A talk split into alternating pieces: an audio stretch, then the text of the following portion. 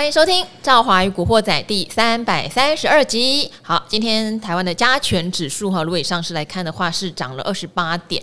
其实今天的盘有点奇妙，今天下跌家数是非常多，好，应该有超过一千家是下跌的哈。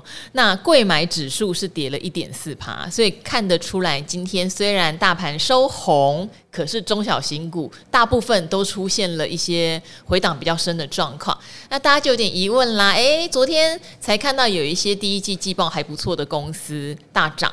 今天就算是季报还不错，也不过才一天哦，就变大跌。到底要怎么判断这件事情？哈，好，这几天呃，大家知道赵华前来的来宾都会去跟大家分享自己在求学路上啊，怎么样接触到股票啊，后来接触到股票之后又怎么选择自己的门派哦。很多人听故事听得很过瘾哦。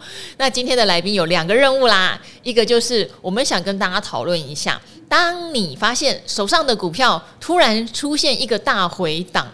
你应该做的事情是什么？哦，你应该做的事情应该不不是在网络上留言问那个我们说怎么会这样？怎么办？是不是要跌到下市？哈，应该不要用这种反应哈，而是应该来 check 几件事情，来确保你手上的持股事实上根本就没有问题，或是事实上它根本就是出现了大问题哦。这是第一个任务哦。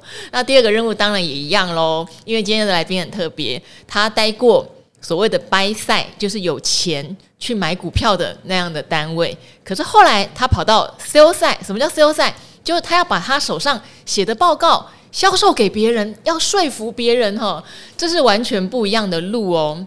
那这个是很特别的心路历程，我们要来问他为什么当初会这样子选择哈。好，话不多说，今天来的来宾是我们的型男股神威良。Hello，赵华好，大家好。他笑了，因为他自己给自己叫考古学家，然后我就一直坚持是型男股神。哎、欸，你是越来越型男呢？你你变得越来越结实，越瘦哎。呃，有些投资朋友、观众朋友有注意到，甚至还有私讯或留言询问啊。有些人是是爱吗？关心说 是不是太费时间在研究或关心股市，结果都忘记吃饭啊？哎呦那当然也有一些长辈是担心说，哎、欸，会不会身体有警讯亮红灯啊？有那么严重？没有，看起来蛮健康，只是瘦了。对，就是好像据说啦，从背后看整个体型的轮廓不太一样。其实只只是增加运动量啦。到底有多少人这样从前面观察，还是从背后观察？对，其实就是过去这一年，哎，刚好满一年了哦。我大概去年这时候开始，就是还蛮积极认真的运动。你做什么运动？呃，其实还蛮多元化的，就是像大家常常接触的跑步、嗯、游泳、骑车、爬山都有。但我分享一个哦，就是因为我们要做时间管理的话，连运动也是要考量 CP 值。对，所以呢，有时候如果真的要高效率的话，最方便一件事情，我有时候在睡觉前就到我们家楼下去跳绳。哦。跳绳，哎、欸，我一直很好奇，跳绳到底对像我这种膝盖有受过伤的人是 OK 的吗？我一直觉得对他压力很大。呃，真的就比较不鼓励哦。我说 OK，除非你可能要让你的大腿肌肉再强壮一点，嗯，嗯能够帮你负载重量。好，所以跳绳你觉得 CP 值最好？我觉得慢跑的 CP 值也很好，因为我以前有段时间上健身房，嗯、就是希望可以结实一点。嗯、可是后来才发现，原来健身房它练的肌肉，它不算是有氧的运动，它是算是有练那个肌肉没有错。而且就是从你家还要到健身房，或从公司要到健身房，你还要进去换衣服干嘛干嘛，然后找教练什么的。我觉得有点浪费时间，嗯、可是慢跑第一是有氧运动，第二就是你真的可以穿的很随便，就到我家附近有一个公园，我就像老鼠一样绕圈，绕个二十圈。我知道那个公园哦，我下次去那边堵你。可以，可以，可以看到很可怕四五颜又穿很邋遢，然后或者是有时候穿运动服的我，然后跑，不管你是。以最基本可能三千公尺，对不对哈？或者是你就跑三十分钟，其实整个人的耗氧量跟运动的量，我觉得是很棒的。那三十分钟以内你可以结束，跑回家就洗澡，嗯，对。所以我觉得后来我觉得慢跑对我来说是 CP 值超好的一个运动，而且效果超好。嗯，其实我一年多以前还完全不会跳绳。完全不会，我小小时候没有童年。那个诀窍诀窍是不是？没有，真的没有跳跳绳过。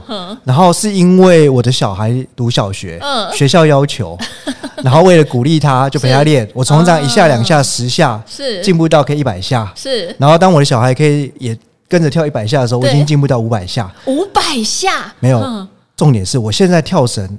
可以一口气跳一千下起跳，天哪！所以我所谓到楼下跳绳都是一千、两千、三千、四千在跳的。那跳一千下大概要多少时间？十分钟。哦，那果然是 CP 值很高。对，好，这个真的可以跟大家分享，因为我自己也试过很多种运动。嗯、那我真的是觉得健身房当然对练那个 muscle 很有用，可是真的就是。对我来说，时间管理上的 CP 值是比较低的。对，慢跑很好。然后像我球类的话，我是虽然选打垒球，其实垒球也蛮花时间的。嗯、可是垒球有团体运动的热血。那高球我个人就比较没有那么尬意，因为非常花时间，嗯、而且我觉得又比较属于个人式的。嗯，对。怎么先讲这个？好，因为型男股神真的瘦很多哈。那很多我同事看到我一直问我说，他也觉得我这两年瘦很多，其实我体重没有掉。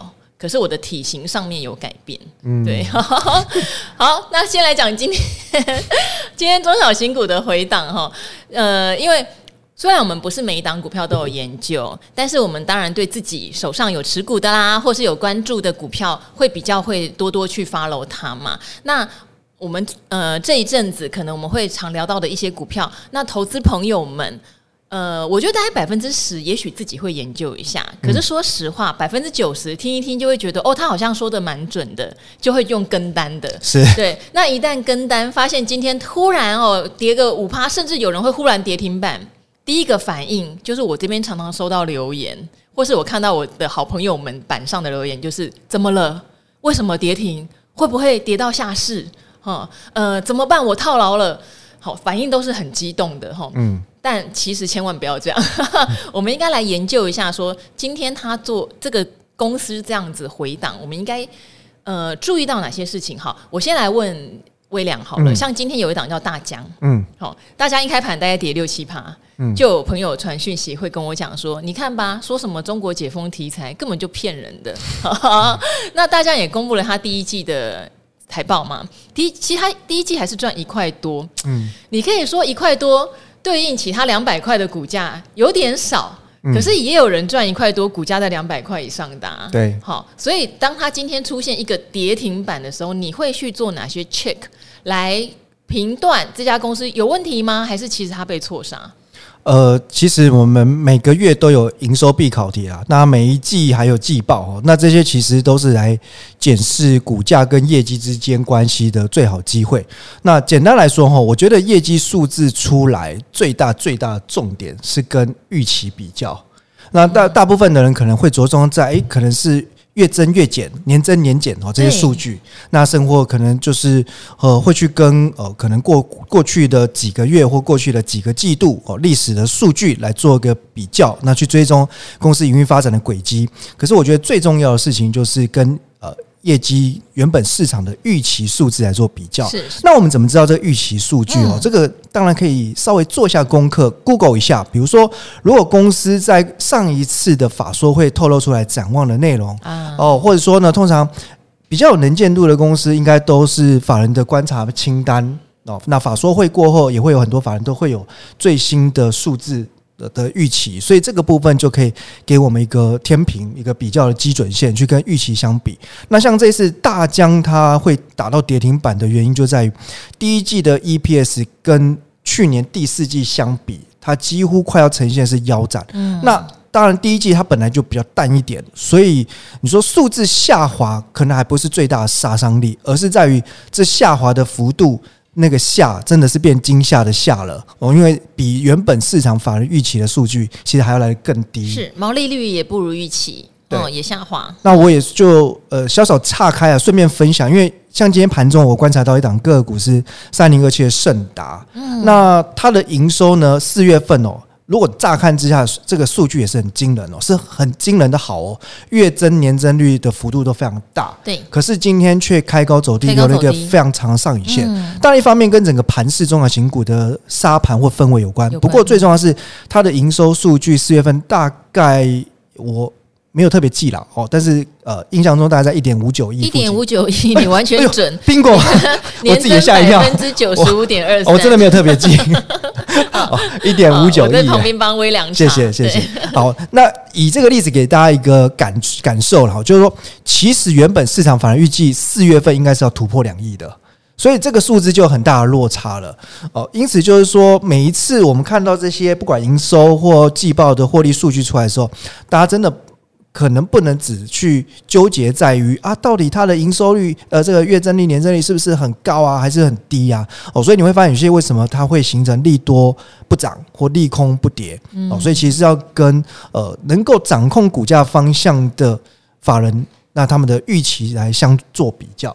好，那个刚刚微良讲到一个很重要的哈，像我可能很直观就会说，第一季哈，刚刚讲大疆哈，它赚一点三九，那我就会想，其实最近结出来很多人第一季都赚一块多啊，高利也赚一块多嘛，好，高利它就还是两百多，好，可是威良有讲哦，重点在它跟上一季比起来。大幅的衰退，毛利率也掉，可能也跟公司上一季去开法说的时候讲的展望有点不一样哈。市场预期是大家要去 check 的第一步，对不对？好，那至少知道原因了哈，不是第一季赚多少钱的问题，而是它低于市场预期，它也比上一季差。那大家本来预期的是中国呃市场有解封啊，它不是有代工一些就是什么面膜啊、保健食品啊，都应该是卖的比较好，结果好像都没有。所以 check 的第一步会有点紧张哈，那 check 的第二步，我这边的话当然会去看一下公司有没有赶快有反应。通常比较灵敏的公司，股价都跌停板了，会说一些解释，或者是顺便发布财报的时候会说一些解释嘛。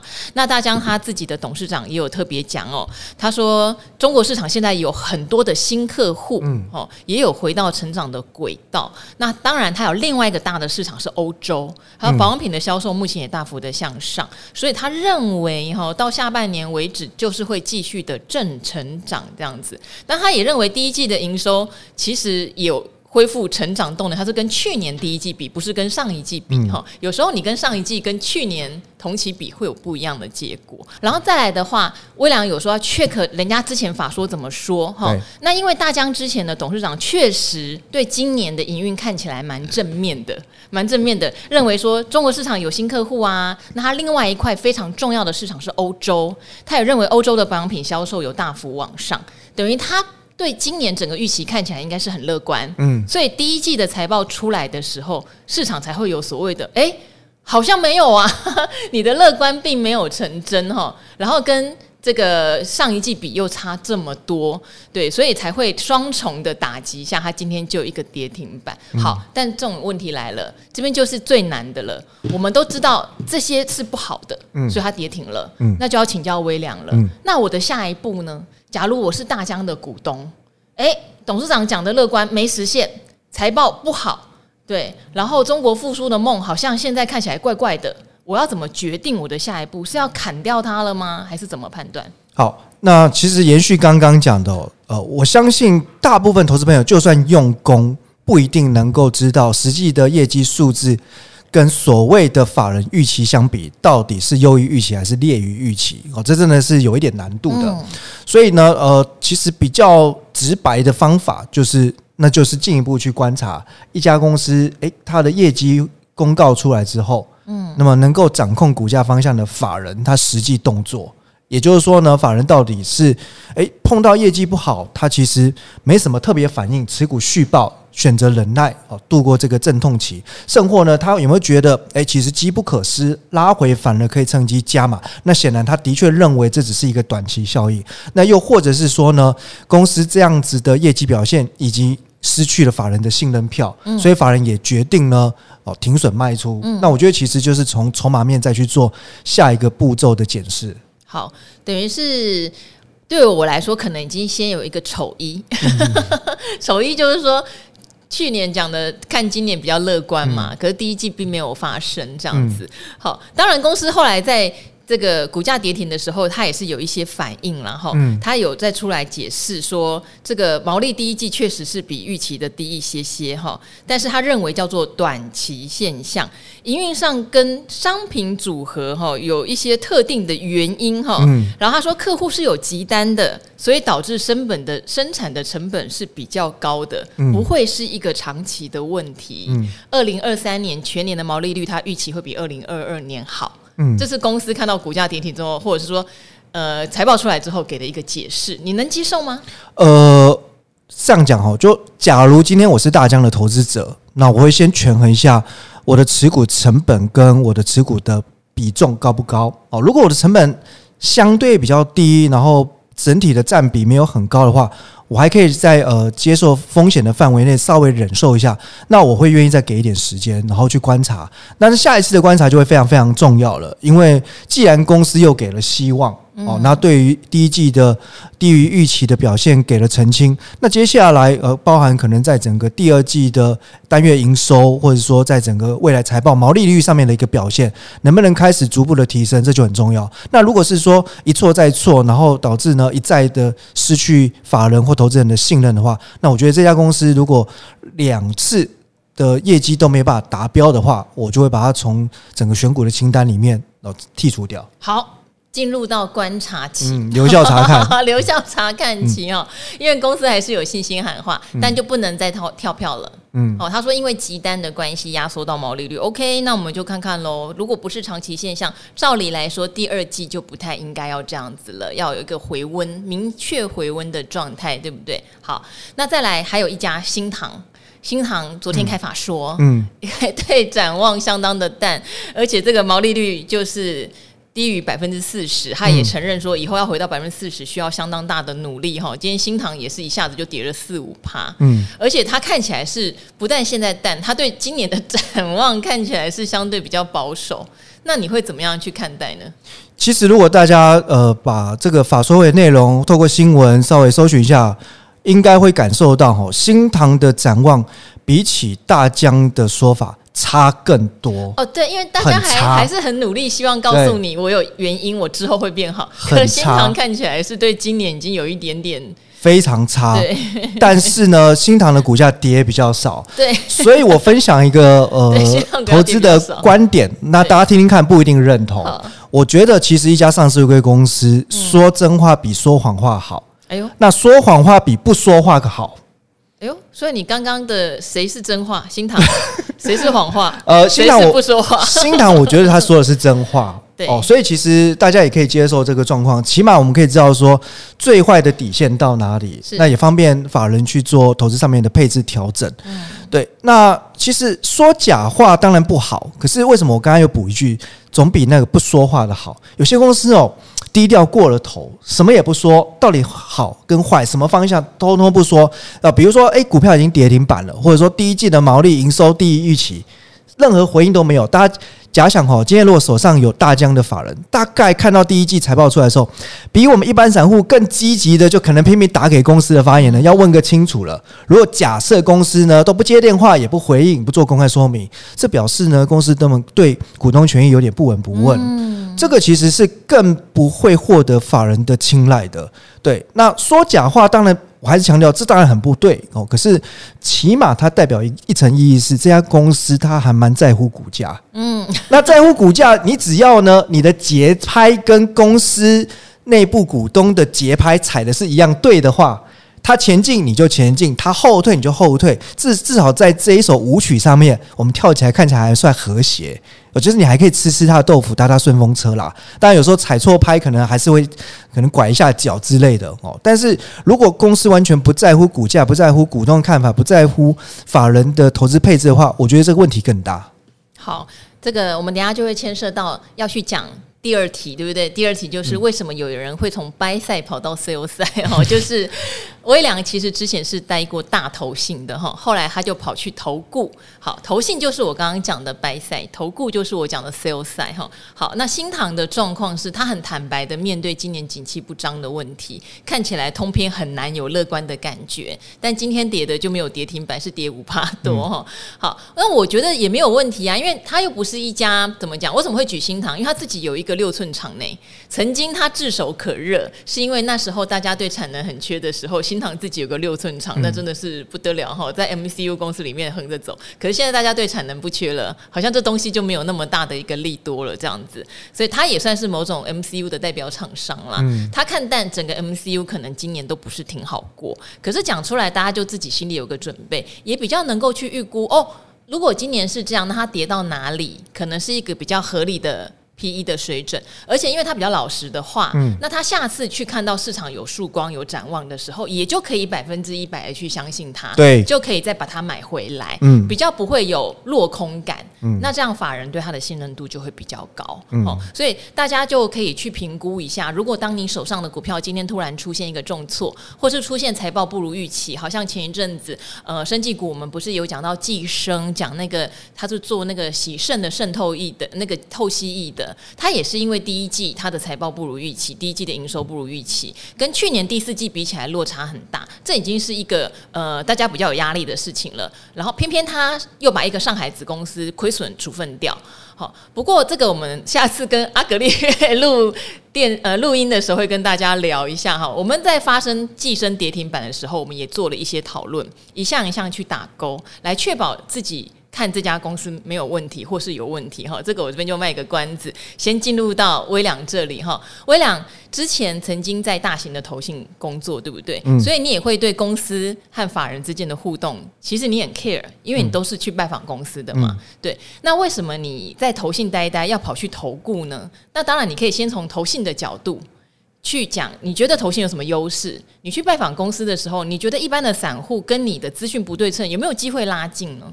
好，其实呃，投信就是所谓掰赛之一啦。掰赛就是因为掌管资金，所以说它等于可以直接去影响到股价的变化。所以其实当然呃，有钱有恶势力啊，不是不能说恶势力，哈哈，有钱就有力量嘛。有钱就大声啦。对对对对，所以其实像以前我们在投信的话，呃，基本上是每周每月呢，其实都会有很多券商。呃，整个研究团队来拜访哦，那提供他们的研究观点、推荐股票等等。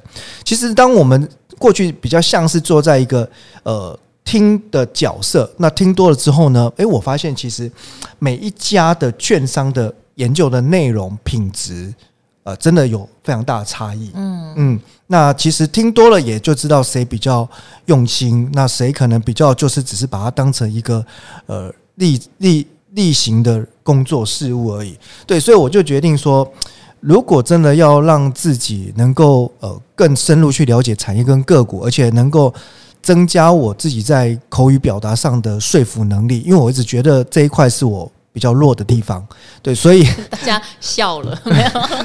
所以我就觉得，哎，哪里弱？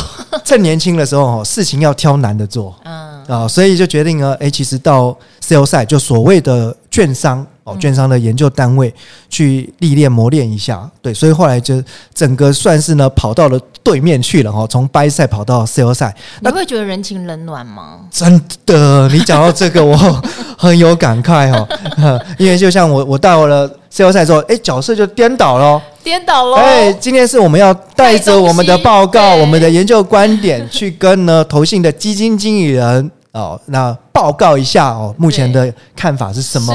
那看看他们能不能认同。对，因为其实大家也可以想象哦，这个其实说专业吗？券商也专业，投信也专业。你当专业对专业的时候，有些投信经纪人哦，真的是会翘着二郎腿，因为他可能觉得。他的他的资金规模有百亿吧？他就是买家哈。你今天好好的讲哦，你不专业，我根本就不会买你的报告。对，少啰嗦哈。这个一分钟之内看有没有重点，不然哈没有必要跟你耗十分钟。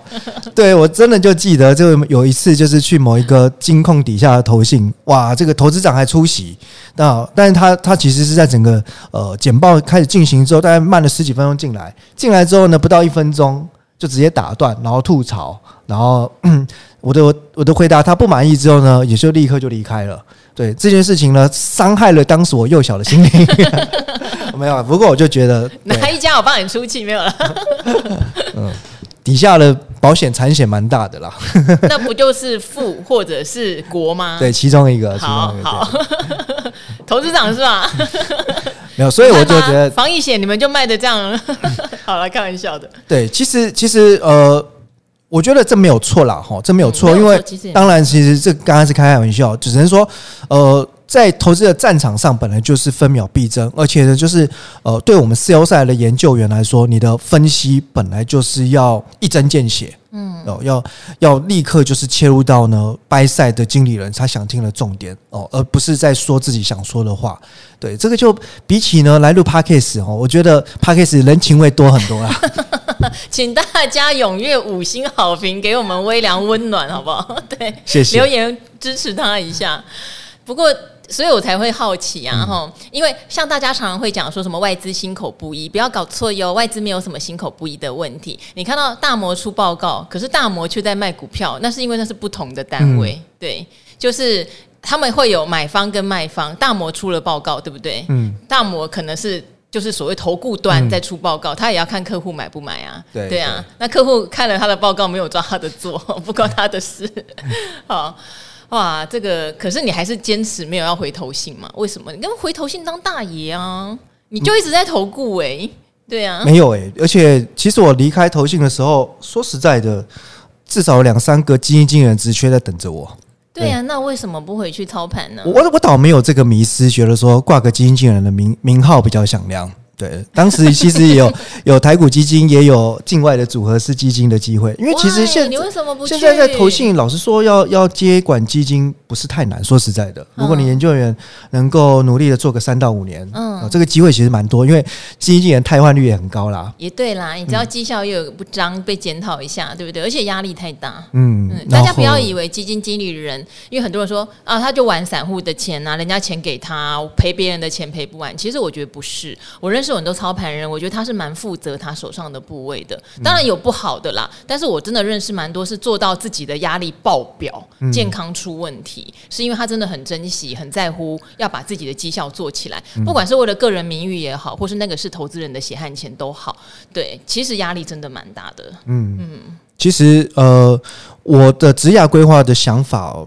说实在也没有太复杂内容，就是一个很单纯的念头，我想要更接近。一般投资者，嗯嗯，因为我觉得这才是人生最大的挑战。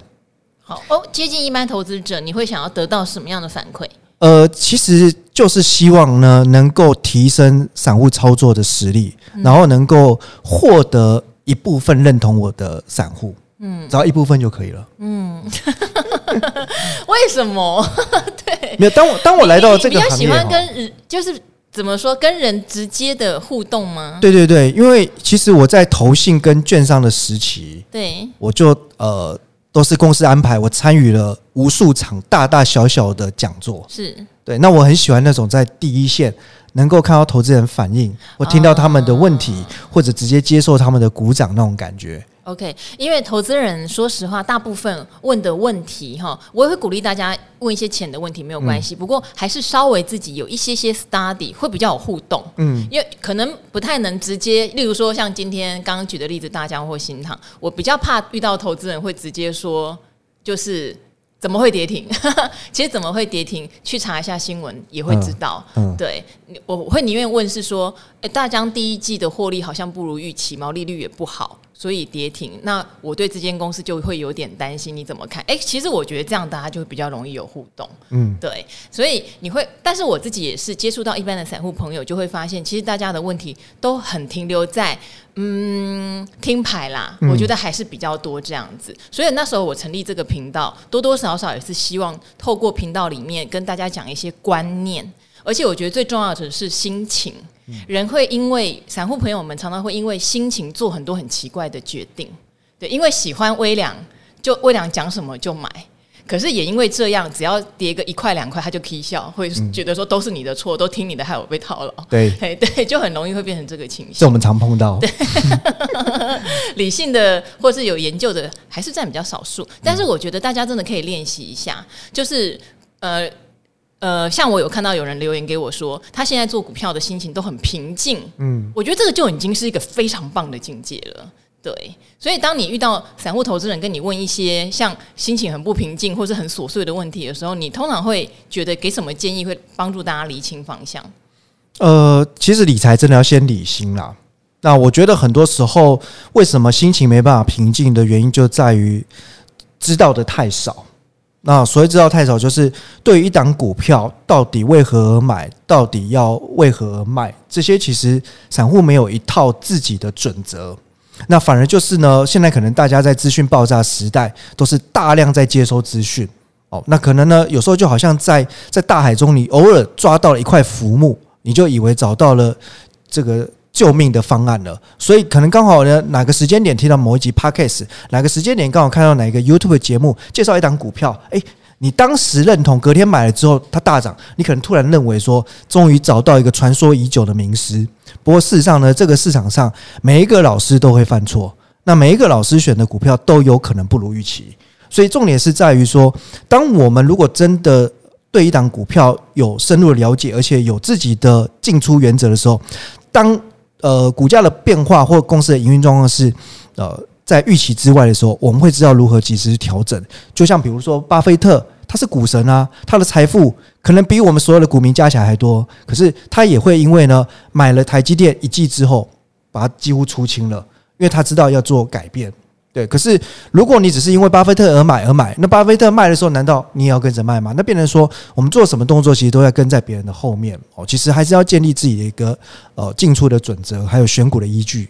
好，这也是我常常哈会跟听众朋友讲说，为什么会请这么多的达人，甚至这些达人会把他们从求学经验开始讲哈，因为可能有听的人很多是比较年轻的，因为 Podcast 的后面的观众，我们有看过后台，大概二十到三十岁的年轻人多，嗯，搞不好还有在学的学生哈，所以大家如果在职场上有心要往金融业。其实也可以听听看达人们的想法。当然，像威良他本身就是一个财政出身的啦，就他大学念财政，然后研究所也是念管理方面嘛。对，气管方面。气管方面，所以他算是比较科班出身的。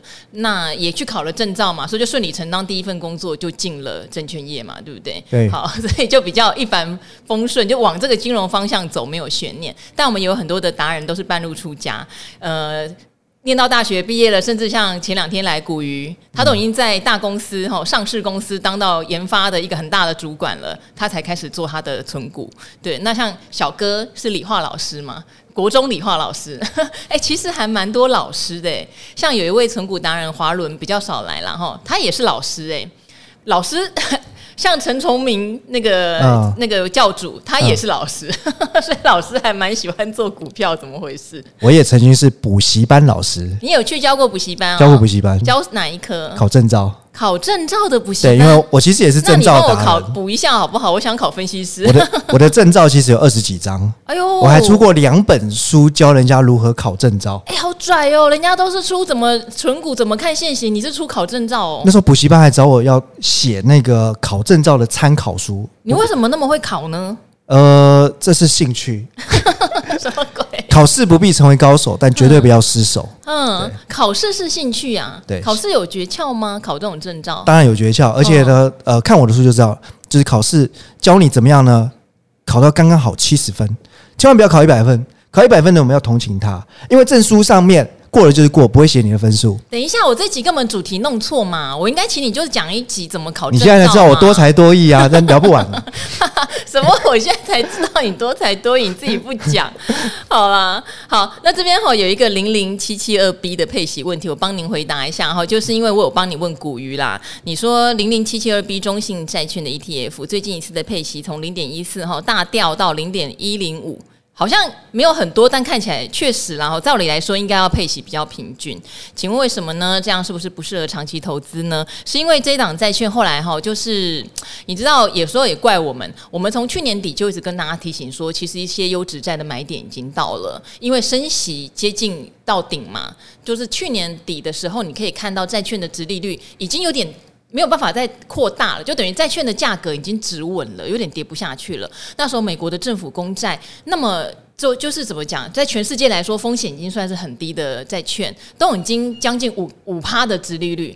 那美国有很多 A 级以上的优质公司债，更是五趴多的一个殖利率。其实说实话，你要它再跌，殖利率再放大，已经变得相当困难。所以在大家一阵宣导之后，我觉得台湾的投资人也很聪明，就一窝蜂跑去买债券。那单一债券当然不好买，那个要大户买嘛。债券型的 ETF 其实规模都涨得超大的，就突然之间膨胀。那这这档零零七七二 B 有这个问题，它就是规模一下子新参与的受益人太多了。那大家知道 ETF 有的比较新成立的会有所谓的平准金机制，它会留一点点在操作上获利的钱来平衡它发那个息的时候，能够不要有。太大的波动，因为很多人他领息就是每个月要交房租啦，或者要过生活啦，哈，有他的用途，波动太大本来就不方便这样。可是因为这一档它比较没有平准金的机制，早期的比较没有想到这个事情，所以当一窝蜂的人来认购 来配息的时候，就会产生所谓的稀释。嗯、好，好，那零零七七二 B 就有产生稀释的问题。那我觉得这。我个人觉得好不好？我觉得没有太影响到他长期投资的问题，他就比较像是短期上大家一窝蜂跑进来买，那他在机制上面比较没料想到那呢，所以配息就出现了一个下滑。